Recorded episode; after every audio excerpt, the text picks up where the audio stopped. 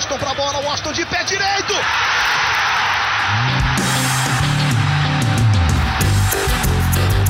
Está entrando no ar o podcast. Sabe de quem? Do Do Flusão, do tricolor das Laranjeiras. É o GE Fluminense.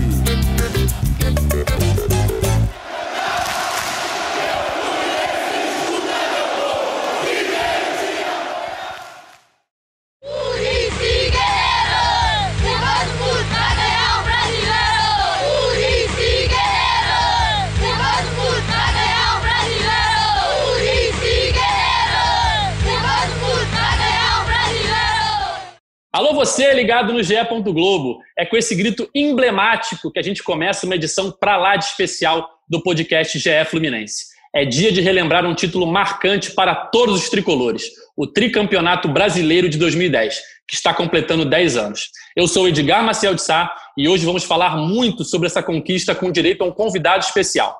Mas antes de apresentá-lo, eu chamo para a conversa dois setoristas do GE. Globo, Paula Carvalho e Thiago Lima. Tudo bem, Paulinha? Tudo bem, Noel? Tudo bem, Ed? Tudo bem, Noel? Galera que está escutando a gente. Eu nem vou dar spoiler, só vou dar um oi rápido para a gente já bater um papo para lá de especial hoje. Tudo bem, Paulinha, Edgar? Nosso convidado, eu também não vou. Vou só dizer o seguinte: nosso convidado costuma dizer que aqui é trabalho. Então vamos nessa.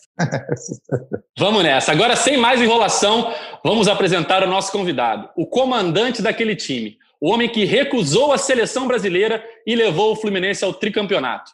Para contar tudo o que você não lembra ou não sabe sobre o 2010, a gente recebe o hoje comentarista dos canais Globo, Murici Ramalho. Tudo bem, Murici? Tudo bem, Edgar? Tudo bem? Todos vocês. É um prazer falar com vocês e ainda mais falando de uma conquista como foi aquela do, do Fluminense, né? Então foi muito legal, tem muita história aí pra gente falar. Murici, para a gente começar, você chega no Fluminense ali por volta de abril e para substituir o Cuca, né? E como é que foi o convite que você recebeu do Fluminense? Como é que foi a conversa com a diretoria?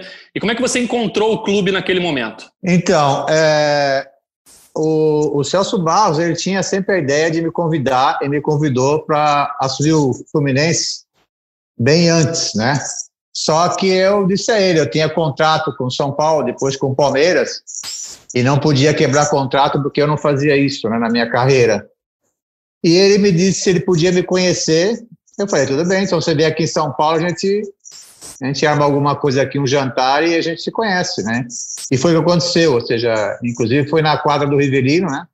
A gente fez um churrasco, eu levei ele lá, e aí ele me conheceu, batemos um longo papo, né? E aí ficou, ou seja, quem sabe um dia a gente trabalha junto.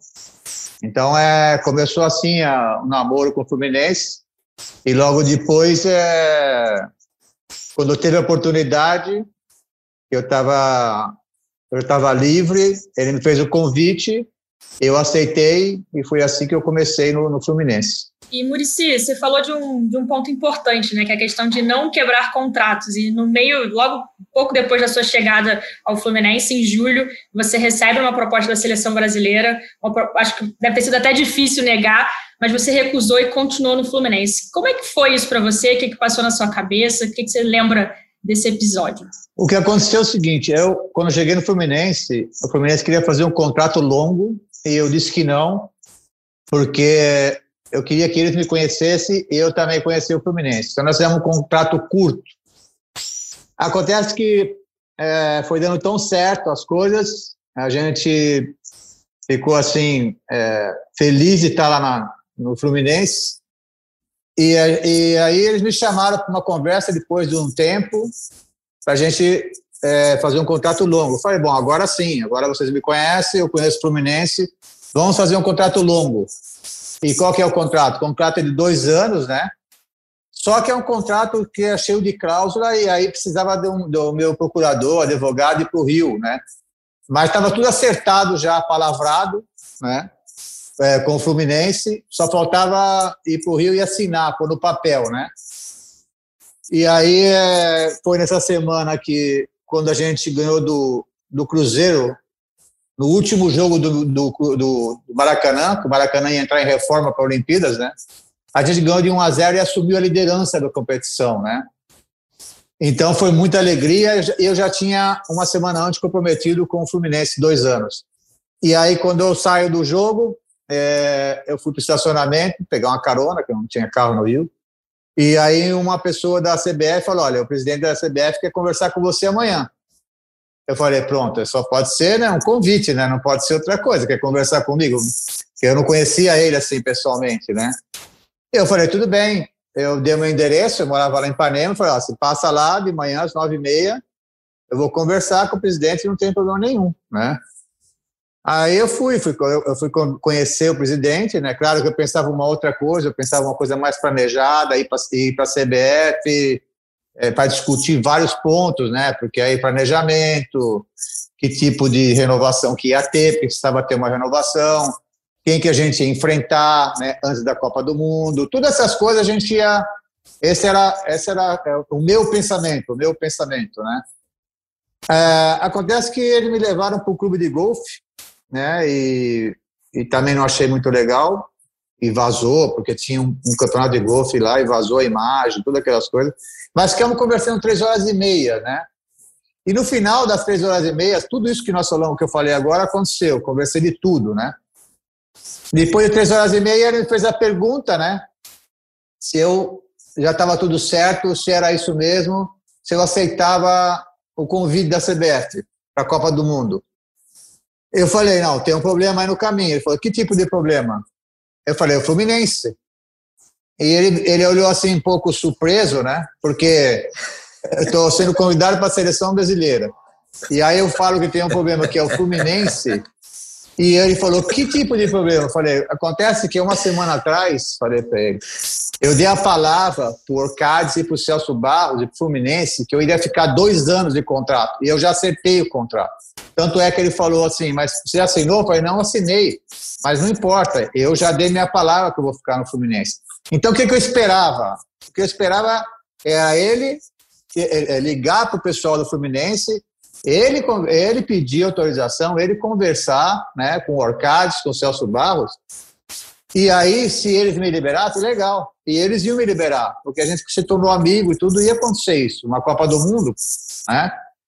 É, acontece que ele falou para mim, ele, ele, ele ficou um pouco surpreso de eu falar assim e falou para mim, ó, você vai lá e resolve.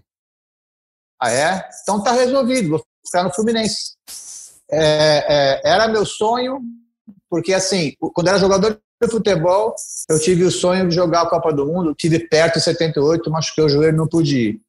Aí comecei a ser treinador de futebol. O sonho de treinador de futebol é a seleção brasileira. Só que eu tenho algumas coisas na minha vida que eu sou um pouco radical. Os sonhos não podem ser conseguidos de qualquer maneira. Ele não pode ser passar por cima das pessoas.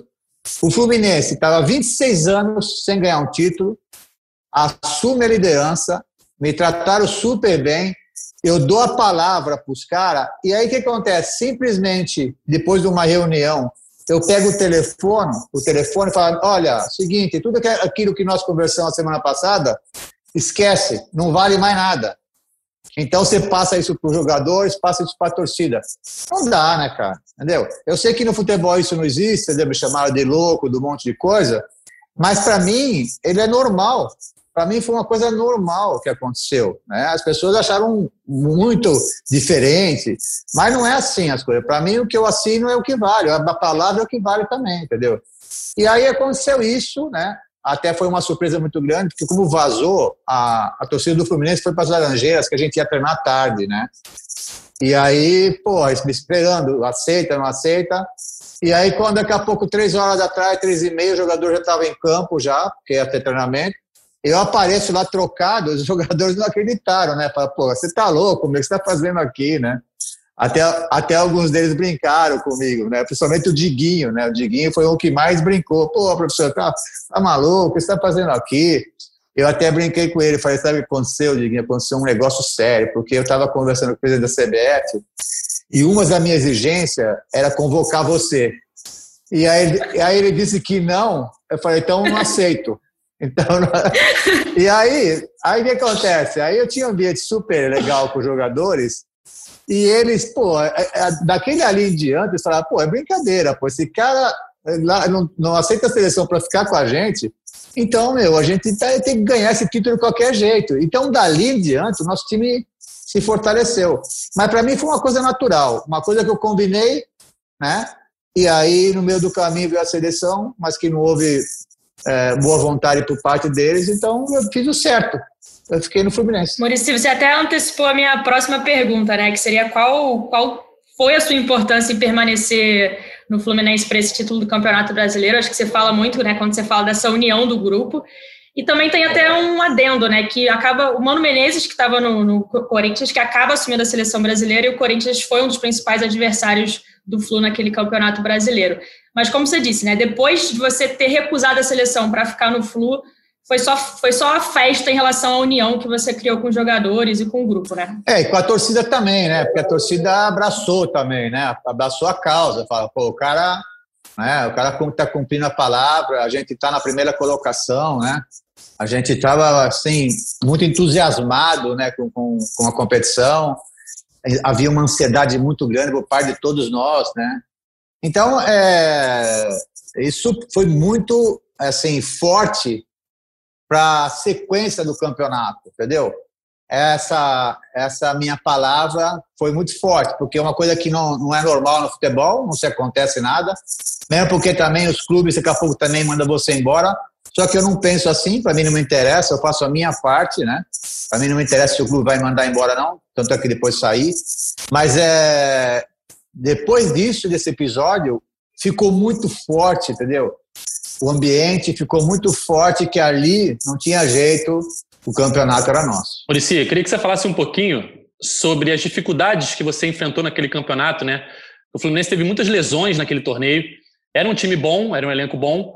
É, veio a ser muito melhor na sequência dos anos, ali em 2012, por exemplo, no tetracampeonato, era um elenco ainda muito melhor mas em 2010 era um bom elenco, só que você perdeu, por exemplo, Fred durante boa parte do campeonato, Sheik durante boa parte do campeonato, o Deco durante boa parte do campeonato, e teve que fazer improvisações ali no time, teve que se virar com o que você tinha. É, vou tentar até lembrar de cabeça aqui o time base, se eu errar, você me corrige, mas o Fluminense jogou aquele campeonato majoritariamente com um time formado. O goleiro acabou mexendo muito, né? Tinha o Fernando Henrique, o Berna e o Rafael, mas dali para frente, Mariano na direita, Gum e Leandro Eusébio, Carlinhos na esquerda. No meio-campo você usava majoritariamente Diguinho, Diogo, é, Marquinhos e Conca, e no ataque Rodriguinho e Washington. É um time bem diferente se a gente pensar em Deco, em Fred e em Sheik. Como é que foi lidar com todos esses problemas durante o campeonato e levar esse time ao título? É, foi muito difícil. Por exemplo, na minha estreia, eu perdi o Fred na, na palestra. Ou seja, o doutor chegou e falou: olha, ele está com muita dor, a gente não sabia nem o que era, aí depois se descobriu que era apendicite, né? Aí foi direto para o hospital e eu já perdi o Fred aí, né? E, a, e aí não, não se tinha assim um pensamento muito assim de gastar é, muito dinheiro, apesar que a gente tinha um bom patrocinador. Então a gente foi no mercado, né? a gente trouxe o Rodriguinho, que era do Santo André, e o Carlinhos, que era do Santo André, né? com um preço lá embaixo, né? É, o Carlinhos surpreendeu, né? O Rodrigo, tá, o Rodrigo também ajudou bastante, entendeu? E, e aí só na sequência, que aí vai passando o tempo, a gente vai se entusiasmando com a chance de ser campeão, aí, é claro, é, se contratou alguns jogadores. Mas eu perdi muito, né? E, e isso dificulta demais. Aí o que acontece? É aquela coisa, ou seja, já tem um tipo de jogo, já uma ideia de jogo implantada, e aí o que acontece? Mesmo que os jogadores que estão fora não seja da mesma qualidade que os que estão saindo, mas eles já tinham uma ideia de jogo formada, entendeu? Então, a, a, a, não, se, não se sentia tanto, né? Claro que a qualidade caiu um pouco, mas não se sentia tanto. Aí depois foi voltando, né? Foi voltando o Sheik, foi voltando o Fred, né? Aí, aí começou a ficar um time bastante forte, né? A gente alterava, às vezes com três zagueiros, às vezes com dois zagueiros, a gente tinha mudanças né, no time. Então é porque tinha uma ideia. Então isso facilitou bastante, mas é claro que a dificuldade é enorme, né? Ô Murici, você está falando de jogadores, assim, mesmo vocês tinham a melhor defesa do campeonato, mas os três goleiros do elenco, né, o Fernando Henrique, o Rafael Ricardo Berna, foram utilizados ao longo da campanha, seja por lesão, mas até também por opção técnica, né, sua, de você, da comissão técnica. Nenhum deles tinha tanta confiança assim da torcida. Como é que você trabalhava isso internamente ali no clube? Então, veja bem, é, eu, é, no Fluminense, nós tínhamos o treinador de goleiro, Vitor Hugo, até na época pediram a saída dele, né? Eu disse que não, que eu queria ver o trabalho dele. Então eu chegava mais cedo, porque ele, ele tinha mania de treinar às 8 horas da manhã. O treino começava às 9 horas, 9 e meia, ele treinava os, os, os goleiros antes. Então eu treinava, eu chegava antes também para sentir como é que era o treinamento dele e como é que era os goleiros, porque os goleiros estavam muito indecisos, falhavam demais, né? E aí, pô, cheguei à conclusão que o cara era muito bom treinador, muito bom treinador. Então, é, havia falhas que aí os caras queriam culpar o treinador de goleiro, mas não era o treinador de goleiro, isso é coisa individual do atleta, é o jogador que tá, ele treina o cara e aí o goleiro tem que agarrar a bola, entendeu? E, e é claro, nessa insistência minha de estar todos os dias de manhã vendo ele treinar e conversando com ele e também vendo as falhas que estavam acontecendo, foi quando que aconteceu que quem foi o, o, o, o, titular foi o terceiro goleiro. Era o Berna que nem no gol, nem no banco ficava, entendeu? Então isso é coisa, são detalhes no futebol que as pessoas passam desapercebido, mas é obrigação do técnico estar tá ligado em todos esses detalhes, entendeu? Porque por um detalhe desse a gente poderia perder o campeonato, né? Então é, isso foi realmente uma coisa importante, né, da gente estar tá por quê? Porque acontece que a comissão técnica também, como eu não mexi, eu não tenho essa mania de quando eu chego num clube, mando todo mundo embora e trago todo mundo. Eu não faço isso, entendeu? Eu trabalho com o que tem lá. Então, o preparador físico ficou lá, o Ronaldo, o treinador de goleiro ficou lá. Então, eu mexo com, o lugar. E isso ajudou muito, porque essas pessoas me fizeram conhecer o Fluminense mais rápido, entendeu? Então, é, é, é, esse é um detalhe. A diferença dos três goleiros foi assim, porque eu tinha essa mania de estar todo dia antes vendo o treinador treinar o goleiro. E aí eu vi que é, os dois estavam falhando eu, e, eu pus o Berna para jogar porque eu via ele treinar muito bem.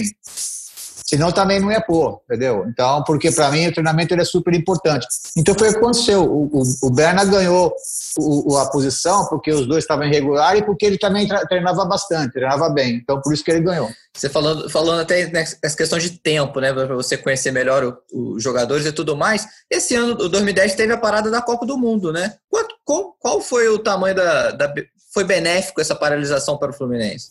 É, para nós foi bom, porque para me conhecer melhor também, porque aí eu fui para Garatiba, né, com o time, né, e ficamos concentrados, né. E quando você faz isso é, é muito importante quando o técnico assim é, conhece pouco o time, conhece pouco o clube, né? Porque a gente só ouve falar, né? É o Fluminense, é o Flamengo, é o Vasco, essas coisas, só que a gente não conhece dentro do negócio, né? Quando você está lá dentro, você sabe que são coisas diferentes, né? Então você vai conhecer mesmo, você está no dia a dia, você tem que se entregar no dia a dia. Por isso que eu ficava lá todo o tempo nas Laranjeiras e depois em Mangaratiba ajudou muito, que a gente ficou muito tempo junto, entendeu? Foi investimento que fizeram, porque eu dizia a eles que nós tínhamos um problema muito sério de estrutura, né? Nós tínhamos um problema muito sério com a, a academia nossa, não era legal ainda, e a, e a parte muscular, hoje se trabalha demais, né? Então a gente tinha que ir para fora alguma academia particular para treinar, né? É, a gente tinha que ir para hotel, é, concentrar, é, almoçar. Então era, a gente tinha um pouco de dificuldade. Só que a gente tinha realmente um, um patrocinador muito forte que entendia que, que isso era, era, era muito importante para o time, né? Todo esse investimento que eu, eu pedi a eles, né? Porque hoje o futebol também é físico, né? Então é, eles realmente me ajudaram muito nisso, né? Da, na coisa da, da estrutura, né? Então, é, isso ajudou demais o, o campeonato. É, Murici, falando um pouco assim dos percalços ali daquela campanha que terminou vitoriosa, no segundo turno o Fluminense perdeu para o Santos por 3 a 0 foi uma, uma derrota assim bem contestada, digamos assim. O Fred estava voltando de lesão, ele se machucou de novo, depois teve uma crise ali, né? Abriu uma crise com umas declarações do Fred, do Simoni, que resultou até a saída do Simoni. Ali foi o momento mais conturbado do Fluminense naquele campeonato? Ah, eu acho que sim, porque é uma coisa é uma coisa que se tornou pública, né? E como a gente tinha um bom ambiente, né? E é, fatos assim balança um pouco o negócio, né? Balança, dá uma, né? É, as pessoas desconfiam do que está acontecendo, né? Muitas as contusões, tudo aqui, aquilo, entendeu? Então é, isso balança um pouco. Aí a troca de, de, de médico, né? Tudo essas coisas não não é boa durante uma competição, entendeu? Mas acontece que isso faz parte né, do, do, futebol, faz parte de acontecer coisas assim, ou seja, O que, é, o que é mais interessante é que nesses momentos assim ruins, né? Porque isso não tem jeito. O Campeonato Brasileiro é o campeonato mais difícil do mundo, porque ele é longo demais. Então é muito difícil você vir normalzinho lá de trás até o final. Sempre tem um alto e baixo, tem algum momento que não é legal, entendeu? E isso mexe, mexeu um pouco com a gente. Agora, só que acontece que a nossa, a nossa parte positiva era tão forte que nós passamos por cima disso também, entendeu? Claro, tem a experiência, eu, eu, eu tenho muita experiência com futebol, essas coisas todas, mas aí o que acontece? É, com o ambiente nosso, era, o lado positivo ganhou entendeu, do negativo, porque foi uma coisa, nós transformar em coisa grande, porque, claro, um jogador como o Fred, né, é o gigante, né, mas a gente diminuiu demais isso. Por quê? Porque o nosso, a nossa cabeça era muito forte. O que, que era o propósito nosso, moçada? É o título, entendeu? Tivemos aí um, um, momento ruim, né? De perder um jogo, de perder um nosso principal jogador, mas é, continua, a vida continua, entendeu? Então, é, eu acho que é por isso que ajudou a não transformar a, a, é, essa pequena crise é, ela ficar grande. Então, ela, ela morreu logo, porque aí daqui a pouco a gente começou a jogar e ganhar, e aí já ela desaparece, porque o futebol é assim, né? É, a, quando tem uma crise, mas você ganha, ela desaparece. Então, eu acho que isso ajudou bastante o nosso ambiente. O, o Maurício, além desse, do jogo final do Guarani, quais foram os jogos mais importantes para você naquele campeonato? Ah, teve vários jogos, entendeu? É, contra o Grêmio foi muito legal o jogo porque eu me lembro que eu tive que até uh, uh, fazer uma, uma, uma, não era loucura, mas eu pus é, o nosso lateral esquerdo na nossa ponta direita para marcar o lado direito, esquerdo do Grêmio, que era muito forte, né? O Júlio César, né? É Júlio César? Acho que é Júlio César, sei lá. Tô, Júlio tão, César. É, tô tão Isso. maluco que. É, não é maluco, não é tempo, meu. Isso. E, e aí é, foi um jogo importante, porque o Grêmio tinha um time forte, o Internacional também. Ah, nós tivemos vários jogos, né, assim, que, que, que teve. O time fez a diferença. Eu sei que o time era muito forte mentalmente, entendeu? Os jogadores estavam afim mesmo, sabe, de encarar qualquer problema. Né? Então, é... e também já era um time que veio de 2009, né, com aquele sofrimento, né? E, e, e, o cara fica forte, entendeu? Quando você sofre muito, né? Você você fica forte. Foi o que aconteceu em 2009. O time sofreu demais e o Cuca fez um excelente trabalho, recuperou o time e isso veio contribuir em 2010. Maurício, teve algum momento especial daquela campanha que você percebeu, virou a chave para você e falou assim: a gente pode ser campeão desse campeonato. Quando é que foi isso? Quando é que você começou a perceber que realmente dava para ser campeão? E eu queria também te perguntar sobre o Conca. Você já tinha visto, assim, você foi jogador, você foi treinador, um cara jogar todos os jogos do campeonato, e um campeonato longo de 38 jogos, não ficar fora de nenhum por lesão, nem por suspensão. Como é que você brincava com ele nesse, nessa época? O que você falava para ele sobre isso? Bom, eu acho que o momento mesmo de virar a chave, não tem como eh, ser outro, foi quando eu voltei para da seleção para o time, entendeu? Isso aí é quando eu recusei o, o, o convite.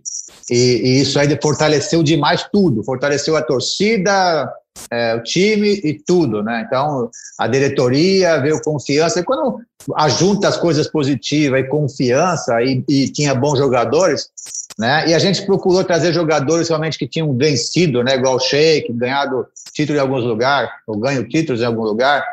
E então é isso, isso fortaleceu muito. Em relação ao Conca, até hoje eu, eu, eu a gente, eu, eu falo com ele na, na, no Instagram, às vezes quando eu brinco com ele, né? Que até hoje ele treina, né? O cara. É, é, eu nunca vi um cara mais disciplinado que nem o Conca.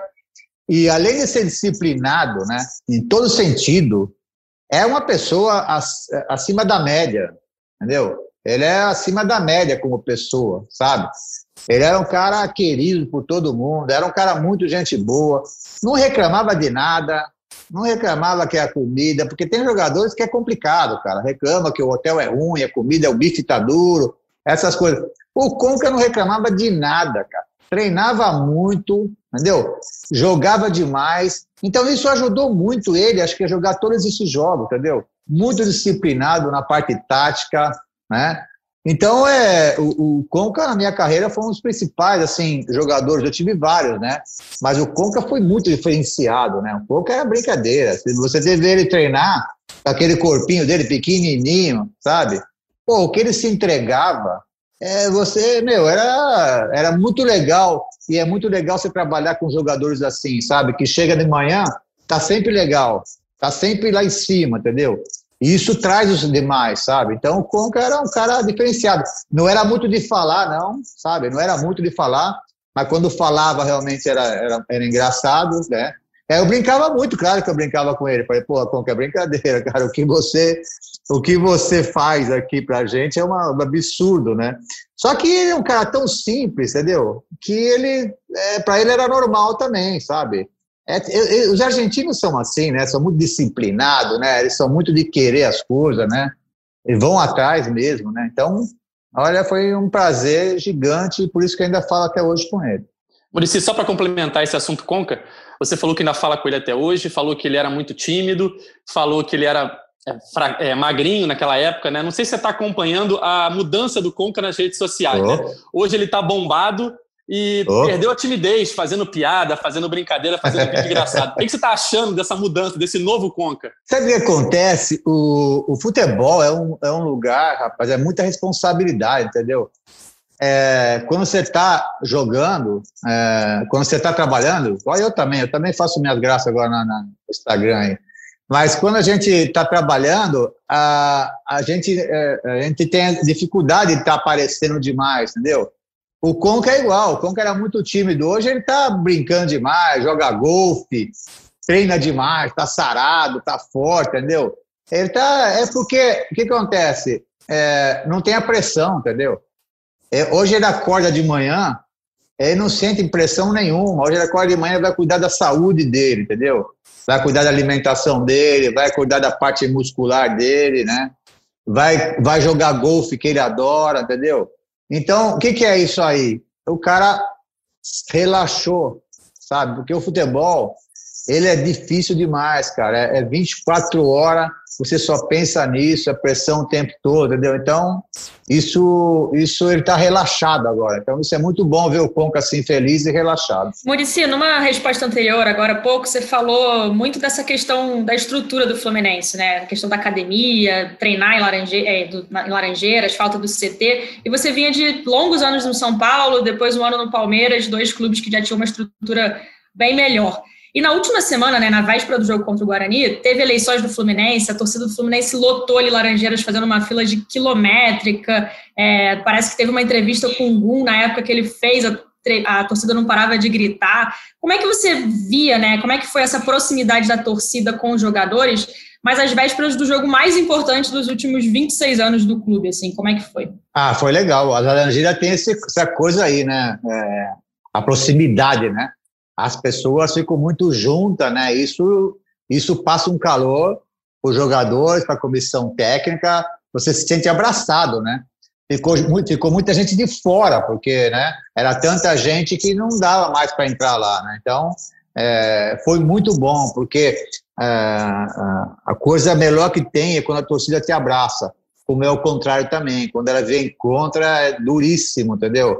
Porque ela é a razão de um time de futebol, é a torcida, entendeu? Não é, não é os jogadores, nem treinador, nem dirigente, nada, é a torcida, entendeu?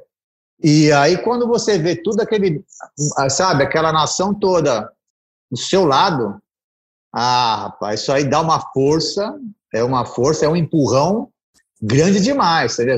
Ali você, ali você vê assim, fala assim, olha, nós temos uma chance muito grande de ser campeão aqui, porque é, existe uma energia, né? Era só coisa positiva. Existia um pouco de ansiedade porque pelo tempo, 26 anos, isso é uma coisa natural no ser humano. Mas a, a, a, a atmosfera era uma coisa positiva demais. Que você olhava para os jogadores, um olhava para todo mundo, para a comissão técnica, e falava assim: meu, você só via confiança, né? Então, era você falar assim: é, olha, o futebol acontecem coisas, né? Mas eu acho que não tem jeito de a gente não ganhar esse título, porque é, tudo está conspirando para isso, entendeu? Tudo. Os jogadores também estavam se recuperando bem para aquelas finais, né? Tava tudo certo, entendeu? A torcida junto com a gente. Então a torcida é um peso gigante, né? E as Laranjeiras favorecia, né? Porque é um lugar pequeno, é um lugar que ali é o bairro do Fluminense, então ajudava muito. E Murici, só complementando essa pergunta, né, essa questão, acho que muita gente achava até que você ia levar o Flu para treinar fora de Laranjeiras, fora do Rio, naquele momento, justamente porque, obviamente, a torcida, como você disse, ajuda, empolga, mas podia ter algum receio de também atrapalhar ou deixar os jogadores meio afobados. Assim, que, qual foi o seu pensamento de deixar o, Flu no Rio justamente para captar essa energia toda para a final? Porque às vezes você tem que saber o momento certo de se afastar e de ficar lá, entendeu? Tem momentos que tá, a coisa está tão negativa, está tão ruim, está tão pressionado, que você tem que tirar, pegar os jogadores, levar para fora do Rio, ficar junto com eles, né, tratar eles legal, porque são seres humanos. Agora, naquele momento que a gente estava do embalo, você não podia afastar os jogadores, entendeu? Você não podia afastar do ambiente que vai. Ali já era ambiente de jogo, ali já um ambiente de final, ali você não pode afastar eles entendeu? Ele tem que estar tá nesse clima, ele tem que estar tá com essa pressão, entendeu? A pressão ela é, ela é ruim, mas tem um momento que ela é boa, porque você sai da zona do conforto, você tem mais responsabilidade, entendeu? Se você vê o carinho da tua torcida, você fica com a, a responsabilidade maior, entendeu? De dar mais, de se cuidar mais, de treinar mais. Então, tem momentos que é bom afastar e tem momentos que não. Então, nesse momento que era um momento de alegria, de entusiasmo, não era o momento de afastar, entendeu?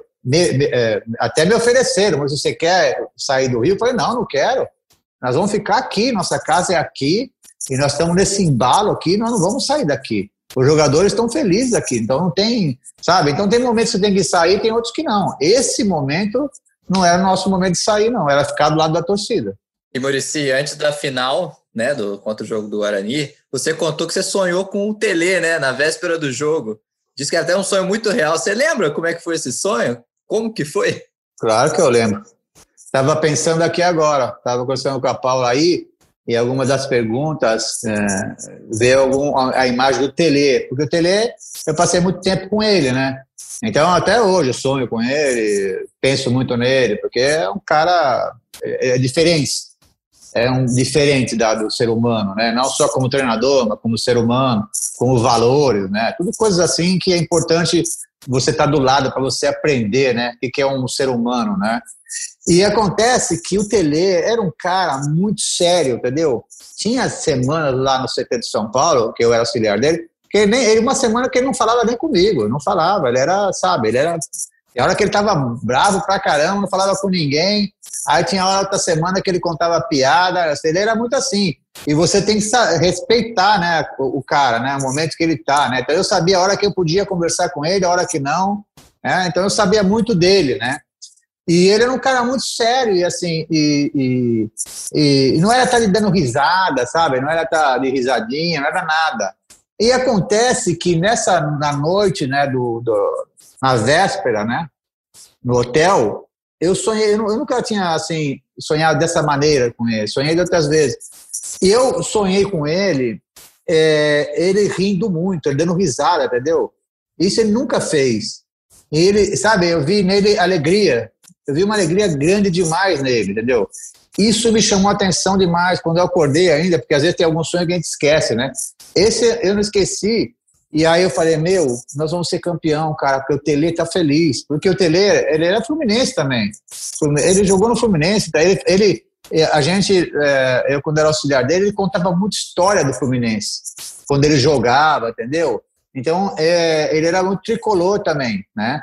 Então, quando eu vi esse sonho, ele, ele rindo demais, rindo demais, ele não falava, ele só ria. Então, ele estava feliz. Eu falei, ah, meu, ganhamos o título, cara. O Tele tá. Eu nunca, eu nunca sonhei com ele assim, né? E isso te dá mais uma confiança ainda, né? Então, é, são coisas que. E, e, e, com certeza, né? E com certeza ele estava muito feliz mesmo, porque ele preparou um técnico para ganhar um título no time dele. Ele me preparou, a verdade é que ele me preparou durante muito tempo, entendeu? Para ser técnico. Então, imagina, é, é, sabe, são coisas que, é, que não dá para explicar, né? Mas é, aconteceu e, e, eu tive muita fé e, e todas as vezes que falo do Fluminense, eu nunca esqueço dele, né? Sempre desse momento que você falou agora, é um momento é, muito legal. Como você falou, Murici, o Tele te preparou para acabar com esse jejum de 26 anos que o Fluminense carregava em 2010. Mas naquele jogo do título foi sofrido, né? O Fluminense jogou mal no primeiro tempo, muitos erros, poucas chances criadas. E todo mundo devia esperar uma bronca sua no vestiário, né? Mas na época você disse que só tentou tranquilizar os jogadores naquele momento. Como é que foi esse papo no intervalo? Como é que era a pressão de 26 anos ser um título importante? Então, isso é que mais dificultava a gente, né? Durante a semana, durante esses jogos todos, era a ansiedade. A ansiedade bateu fortíssima em todo mundo, na torcida, é, nos dirigentes, nos jogadores, né, nos funcionários do clube. Era uma ansiedade total, né? Era dificílimo, né? Então, o nosso primeiro tempo a gente sofreu demais. Mais por isso, porque o nosso time era melhor, né? Nosso time, sabe, é, as condições de jogo nosso era muito melhor do que fez no primeiro tempo, né? É, então, no futebol, você vai aprendendo. A vida é assim, né? na vida nossa a gente vai aprendendo as coisas, né? Você tem que chegar, tem momentos que você tem que pegar duro nos atletas, né? Tem que dar uma pegada, tem que dar um chacoalhão, porque os caras estão devagar, estão dormindo, estão acomodados às vezes, né? Vem de alguns resultados importantes, aí se acomoda. Isso acontece, é uma coisa natural, não? E aí você tem que pegar duro, né? Agora, tem momentos que ali não dá para pegar duro, porque ali era ansiedade mesmo. Eu via que os caras estavam querendo demais que ganhar aquele jogo e acabar logo com esses 26 anos, entendeu? Então, você, como técnico, você é o cara que é o, é o líder do negócio, você é o comandante, você tem que saber esse momento, cara. Então, aquele momento ali foi de dar tranquilidade para os caras e, e, dizer para os caras, moçada, calma, porque nós vamos ganhar esse jogo, nós vamos ter que bater neles, eles eram retrancados aqui, eles eram, eles eram jogados, sabe, sem compromisso nenhum, né, o time deles né? Vieram sem peso nenhum, sem pressão nenhuma. Mas nós vamos ganhar deles, vamos continuar batendo neles, vamos ganhar deles. Tem que ter calma, né? Não dá para ficar apavorado. Né? Nós temos 45 minutos agora para ganhar o jogo. Então, tem momentos na, na vida de um treinador que, na hora que ele tem que pegar um pouco mais duro, que eu já peguei também, e tem horas que não, tem horas que tem que abraçar o cara. Né? E, Murici, até falando um pouco assim ainda desse, desse jogo mesmo, qual foi a sensação, se, se é que dá para descrever, né? Você ganhou um título do técnico que te preparou para ser treinador, depois de 26 anos, né, o clube não conseguia ganhar, e você vinha de praticamente, né, tirando 2009, de, de, um tri ali no São Paulo, assim, como é que, qual foi a sensação? O São Paulo já estava super vitorioso e o Fluminense esperava muito por aquele título, qual foi a diferença ali, o que, que você sentiu? Não, o, o mais legal é isso, que você vai no lugar e você tem, assim, né, um... Uh quase que obrigação de, de dar tudo que você tem, né? Porque é, o tratamento que me deram lá no Fluminense foi muito legal, sabe? Então, o ambiente também era ótimo. Então, é, e você ganhar num estado gigante, né, do futebol brasileiro, né, cara? Então, sabe, você ah, ganhou, eu vi algumas coisas assim em São Paulo, ah, só ganha aqui em São Paulo, não sei o quê, né? Primeiro que eu ganhei em vários lugares do Brasil outros títulos, né? E, e para mim, ganhar no Rio era super importante, porque é um baita de um, cenário, né? uma, é, uma vitrine gigante. Né? Então, isso para mim era coisa, sabe, muito bom para mim na minha carreira. Né? E então, eu, o que eu sentia é isso, senti uma satisfação. Aí eu pensando em mim, agora pensando no, no geral, né? É, aí você pensa nos 26 anos, ou seja, se você vê o torcedor, por exemplo, naquela noite choveu demais no Rio, né? Depois do jogo. Se você vê o torcedor ajoelhado na água, entendeu? Você vê, por onde que você andava, você via os caras se abraçando, chorando, né? Aí depois você vê a imagem na televisão, a, a loucura que foi na hora que saiu o gol. Essas coisas não tem preço. Isso aí é uma, é uma coisa que, sabe, não, é, não tem, sabe, você, não, você só passando para você sentir o que, que é isso, entendeu? é uma emoção gigante. Você deixa de ser é, aquele profissional, sabe, de contrato, não, você larga tudo. É, porque você, porque eu sou um ser humano, entendeu? Então vi tantas cenas, né? Tantas cenas depois que eu saí do jogo que, meu, era uma loucura. Então você fala, meu, caramba, né? E aí que eu sempre falo isso, a responsabilidade que o técnico tem é, é, é muito grande em cima dele, porque ele pode fazer milhões de torcedor daquele clube triste ou feliz. Isso é uma responsabilidade gigante. Essa é a maior pressão que tem em cima do treinador, é essa. Porque ele, ele pensa nos milhões. Não é só no Rio. Tem milhões de torcedor fora do Rio, é, no exterior. Então, isso, isso é uma responsabilidade muito grande. Então, quando você consegue, você fala, meu Deus do céu, olha quantas pessoas estão felizes, né? E a gente ajudou para essa felicidade, entendeu? Então, foi uma noite inesquecível, ano por ano se andava, era aquela loucura. É, meu, é, não tem, sabe, é uma emoção. Eu já eu fui campeão em vários lugares, né? Fui tricampeão brasileiro. Mas, meu, essa emoção foi gigante, porque 26 anos, cara. É, não é para, sabe, não é pouca coisa, é muita coisa, entendeu? Então, foi uma emoção legal. Então é isso, Murici. Vamos chegando perto do final do nosso podcast. A gente queria te propor um desafio para trabalhar a memória. A gente vai fazer um quiz rápido com você. São cinco perguntas daquela campanha. Eu sou ruim de memória mesmo. Vamos tentar, vamos ver se você vai lembrar. Tiago Lima começa abrindo o nosso quiz. Então, deixa eu começar. Maurício, uma uma, uma face. Quem foi o, o, o, primeiro gol daquela O último gol a gente sabe que foi o Sheik. É. Mas quem fez o primeiro gol daquela campanha? E você lembra qual foi o jogo? Ô, oh, meu, vocês são loucos, cara. Ó, vou te dar uma dica, é, Muricy. Foi na primeira vitória. Foi, foi na sua primeira... primeira vitória no segundo jogo. Ah, é? Sua primeira vitória. Caramba, meu. Ah, eu não lembro, meu, juro que eu não lembro. Foi o segundo jogo, é? Então vamos, vamos falar o, o, adversário, Atlético Goianiense. Foi o Atlético Goianiense? É? Foi, segundo jogo. Ok. No Maracanã. Maracanã? Será que não foi o Rodriguinho, não? Não, não vitória por 1 a 0 Ah, é? Foi outro diminutivo. Foi outro diminutivo. foi? Outro? Diguinho? É. Diguinho não faz gol em ninguém, né? Diguinho não pode ser, Diguinho nunca fez gol, pô.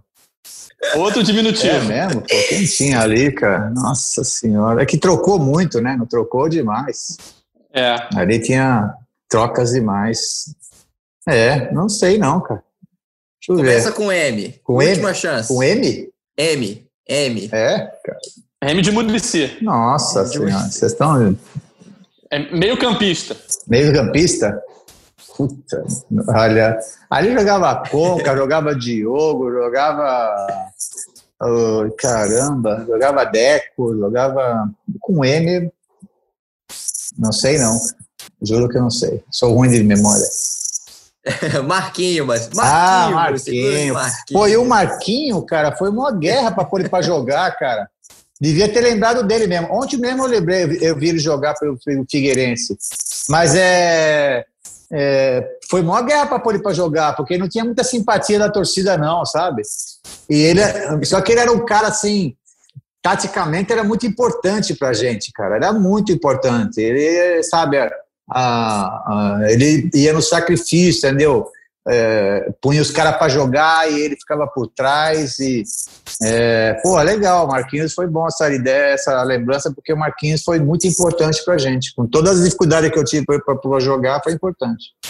Ô, Murici, vou fazer a segunda pergunta, vai ser uma múltipla escolha para tentar ser um pouquinho mais ah. fácil. Ah. O Fred ficou fora. Pô, de... ser mais fácil, que eu não lembro nada. o, o Fred ficou fora de boa parte do campeonato, mais da metade, né, por conta de lesões. E você lembra, sabe dizer quantos jogos ele disputou naquela campanha? As opções são 12, 14 ou 15. Nossa Senhora. Foi pouco, né? É, é foi menos que é, Foram poucos jogos, porque como o tempo, né, machucado, né? É... Pô, mas eu acho que pelo menos 14 ele jogou, pô. Não é possível que 14 ele não jogou, pô. Certa resposta, hein? Aí já acertou uma. Aí sim. É, só pode ser, porque não é possível. Muitos jogos assim, eu, eu lembro que ele ficou machucado, mas um pouco aí ele deve ter jogado. Boa, certinho, 14 jogos. Continuando no assunto Fred, Murici, é, se eu não me engano, ele teve duas lesões naquele campeonato, né?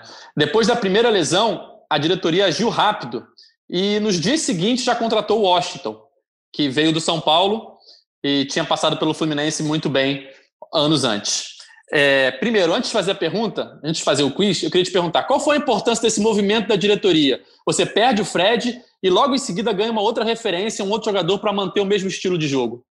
Não, foi muito importante a diretoria. Depois a gente também trouxe o Sheik também. Quando a gente precisava de alguma coisa, eles, sabe, ajudavam demais, porque ali era uma coisa só, entendeu? Era diretoria, comissão técnica, tudo junto, entendeu?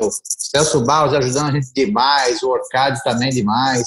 Então, é, esse movimento É, porque quando perdemos o Fred, nós, a gente voltou, voltou, é sempre aquele negócio, você perde algum jogador tão importante, você tem que reunir para falar o quê, moçada? Vamos fazer o quê?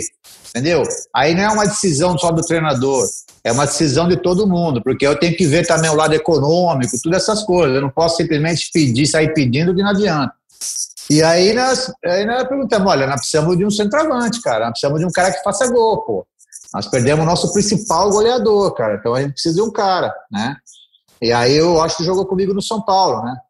Então é, aí veio a ideia do Washington, sabe? Claro que é um investimento que não é, não é barato, né?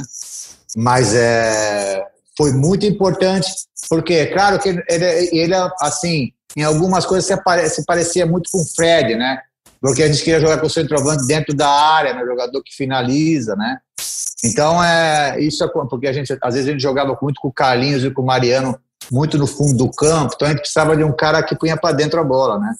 Então, o, o, o, o, o Washington foi muito bom, mas eles ajudaram demais a diretoria, né? Porque não foi fácil trazer o Washington, não. Você falou que precisava de um atacante que fazia gol, e agora eu vou te fazer a pergunta, a terceira pergunta do nosso quiz. O Washington chega e já estreia fazendo gol contra o Atlético Paranaense numa vitória por 3 a 1 no Maracanã. Quantos gols ele fez naquele jogo, Murici? Pô, você, tá, você tem umas perguntas que não dá, hein, meu? aqui, é, aqui é só. Ora, o Fluminense deu de 3 a 1 Aqui é Já só tá chute, pô. Aí. A, a, a, aí é só chute. Acho que ele fez dois gols, pô. Olha aí, aí acertou.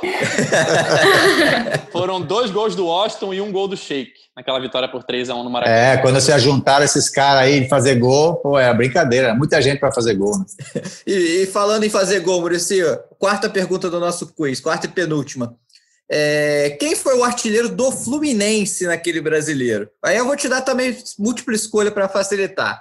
Conca, Washington ou Shake? É, eu acho que foi o Conca, né, meu? Conca, sei lá, o que mais jogou, né? O Conca era um jogador livre para chegar perto da área, né? Deve ter sido o Conca. porque teve até uma. Resposta correta. Resposta correta. Porque tem uma pegadinha nessa, porque o Washington terminou com 10 gols nesse campeonato. Só que dois desses gols é, foram pelo São Paulo. Então, com a camisa do Fluminense, o artilheiro foi o Conca que fez nove. Ah, que beleza. Tá bom. Então você acertou. vamos lá, Maurício. Para encerrar, vamos ver se você lembra. Qual que foi a escalação do jogo do título? Fluminense e Guarani. Meu Deus do céu. Fala pra gente aí o time que foi a campo. Bom, o Berna, né? O Mariano, o, é, o Gum, é, o, Le, o, Leandro, não? É, Carlinhos. O meio, o meio campo, acho que jogou Valência, né? Jogou Valência? Isso. É, o Valência. Jogou. Jogou Valência. Jogou. Valência e Diguinho. É isso? Uhum. Correto. Valência e Diguinho. Agora começa complicado. O Shake. Shake. O Shake. É... O, quem? o Conca, né? Conca, Shake. Conca estava em todos. Estava em todos. Jogou o Washington primeiro ou, ou o Fred? Não sei se jogou o Washington ou o Fred. É o Fred. Fred foi titular, o Washington depois, né? Tempo. Washington depois. Tá faltando um jogador só na sua escalação, que eu vou te dar uma dica, ah. que é uma pegadinha. Um jogador ah. que jogou improvisado. Ele não era da posição dele e ele jogou no meio campo. Ah, é? Caramba. É. Improvisado. Você improvisou um jogador no meio campo. Ele não era de meio campo. E você já citou ele aqui nesse podcast, falando justamente dessa improvisação. Já falei aqui agora desse aqui? Falou. Falou que botou ele na ponta direita num jogo para marcar. Então, o Júlio César? Júlio César. Ah, Isso. tá. Júlio César. Júlio César jogava. Júlio César foi titular naquele jogo. É, o Júlio César é polivalente que se fala, né? Joga em qualquer lugar, né? Então é, era muito tático quando precisava, ele jogava em qualquer lugar. Mas legal, a escalação é boa, o time era bom, hein? Escalação gabaritada, então, hein? É, o treinador era muito bom também, isso ajudou muito. é isso, Murici, queria te agradecer muito é... pela sua participação, pelo seu tempo, para relembrar essa conquista tão marcante para a torcida do Fluminense, encerrou um jejum de 26 anos sem grandes títulos. Pô, eu que agradeço, né? E, puta, quando, quando para falar de futebol, é só ligar que a gente fica aqui falando a tarde toda Ainda mais assim, né, de momentos como o time que a gente passou, né, igual o Fluminense. É, só tenho que agradecer vocês, mandar um grande abraço à torcida do Fluminense. tá agora voltando a jogar bom futebol e a gente torce, todos os times que a gente trabalha a gente torce também, tá com o Odair muito legal. E é isso, uma lembrança que a gente não esquece mais. Ganhar um título não é fácil. Obrigado aí pela oportunidade. Valeu, Murici. Valeu, Paulinha. Valeu, Noel. Valeu, Murici. Valeu, Muricy. Valeu, valeu para todos. Valeu. Tchau, tchau. É isso, galera. Chegando ao fim de uma edição especialíssima do podcast GE Fluminense, em comemoração aos 10 anos do tricampeonato brasileiro de 2010, uma conquista que encerrou com um longo jejum do Fluminense por uma taça importante no cenário nacional. Sempre lembrando que você pode ouvir o nosso podcast nas principais plataformas de podcast. É, quando estiver em casa, quando estiver no trabalho, se o chefe permitir, quando estiver voltando para casa, no metrô, no trem, onde você estiver, para se manter atualizado e informado sobre o Fluminense. Antes de encerrar, eu peço para nossa editora Juliana Sá colocar a narração do gol do título do Fluminense em 2010, Engenhão lotado, muita atenção, Carlinhos cruza pela esquerda e Emerson Sheik faz o gol que alegrou milhões de torcedores pelo Brasil. Esse podcast tem coordenação de Rafael Barros e gerência de André Amaral. Valeu, galera. Até a próxima. Carlinhos fez o levantamento, Washington, Emerson!